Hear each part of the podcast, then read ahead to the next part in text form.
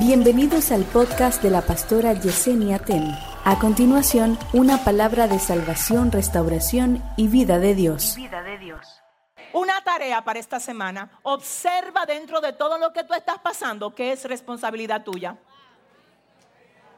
Lo voy a volver a repetir. Observa entre los reclamos que te está haciendo tu papá, tu esposa, tu esposo, tu jefe, tu mamá, quien sea. ¿Qué es responsabilidad mía? ¿Qué yo puedo hacer para mejorar este asunto? ¿Qué es lo que puedo hacer? ¿Cómo es que estoy gastando 30 mil pesos cuando me gano 25? No, no, en serio. ¿Qué puedo cortar? El plan de internet que tengo en el teléfono, ¿realmente lo necesito o lo puedo bajar? Comienza a recortar. Comienza a recortar. Ve a ver qué tú puedes recortar para que te organices. Ven acá, yo tengo que ser más responsable con la cosa de mi casa. Yo no ayudo a mami en nada aquí. Mami, no te preocupes, déjame a mí todos los días la losa de la cena. Va a decir mami, ay, pero es verdad que se está convirtiendo evangélico. Ah, pero yo tengo también. Es que esas son las cosas. Es que esas son las cosas. Esas son las cosas. Es que no podemos seguir llevando un evangelio de que reprende, que se levantó el diablo. ¿Y tú? ¿Y la conducta tuya? ¿Cuándo la vamos a arreglar? Si ese es el aplauso, dáselo más fuerte al Señor. Gloria a Dios. ¿Alguien dice gloria a Dios aquí? Además de Cristo mismo hablarnos de la persecución, también el apóstol Pablo nos habla de la persecución en segunda de Timoteo capítulo 3 verso 12. ¿Qué dice Cristina? Y también todos los que quieren vivir piadosamente en Cristo Jesús padecerán persecución. ¿Cuántos? Todos. También todos los que quieren vivir piadosamente en Cristo Jesús padecerán. Posiblemente padecerán. A lo mejor parece, no, no, no, a lo mejor padecerán, no. Posiblemente no. Padecerán. ¿Te lo yo? Padecerán. Segunda de Timoteo 3:12. Y también todos los que quieren vivir piadosamente en Cristo Jesús padecerán persecución. Ahora, yo quiero que usted por favor se mueva con nosotros al libro de Mateo, capítulo 13, versos 24 al 30. No deje de anotar ese pasaje.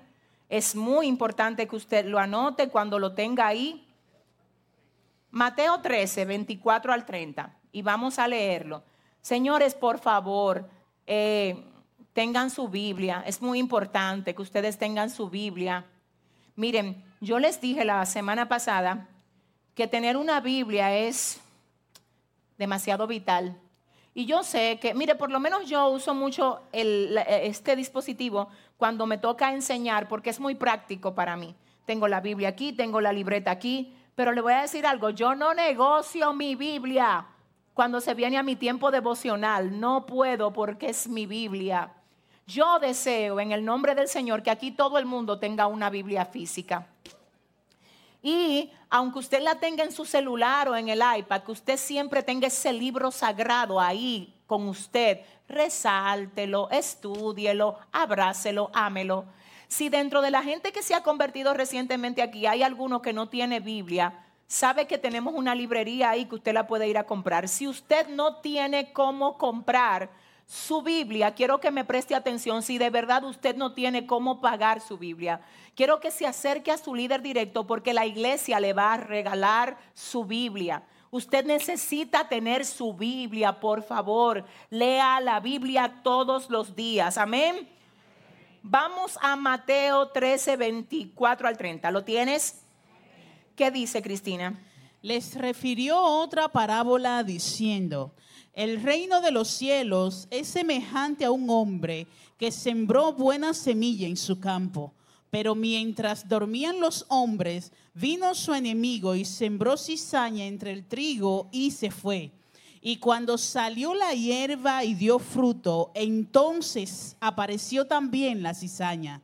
Vinieron entonces los siervos del padre de la familia y le dijeron, Señor, ¿No sembraste buena semilla en tu campo? ¿De dónde pues tienes cizaña? Él les dijo, un enemigo ha hecho esto. Y los siervos le dijeron, ¿quieres pues que vayamos y la arranquemos? Él les dijo, no, no sea que al arrancar la cizaña arranquéis también con ella el trigo. Dejad crecer juntamente lo uno y lo otro hasta la siega. Y al tiempo de la siega yo diré a los segadores, recoged primero la cizaña y atadla en manojos para quemarla, pero recoged el trigo en mi granero. Vamos a, leer esa última partecita, Cristina. El verso 20, ah, 29. Él les dijo, no, no sea que al arrancar la cizaña arranquéis también con ella el trigo. Dejad crecer juntamente lo uno y lo otro hasta la siega. Y al tiempo de la siega yo diré a los segadores, "Recorre- recoged primero la cizaña y atadla en manojos para quemarla, pero recoger el trigo en mi granero. Vamos a ver todo el mundo el, el 30, perdón. Ubíquese conmigo en el 30. Dice el 30, dejad crecer juntamente lo uno y lo otro. Lo uno y lo otro.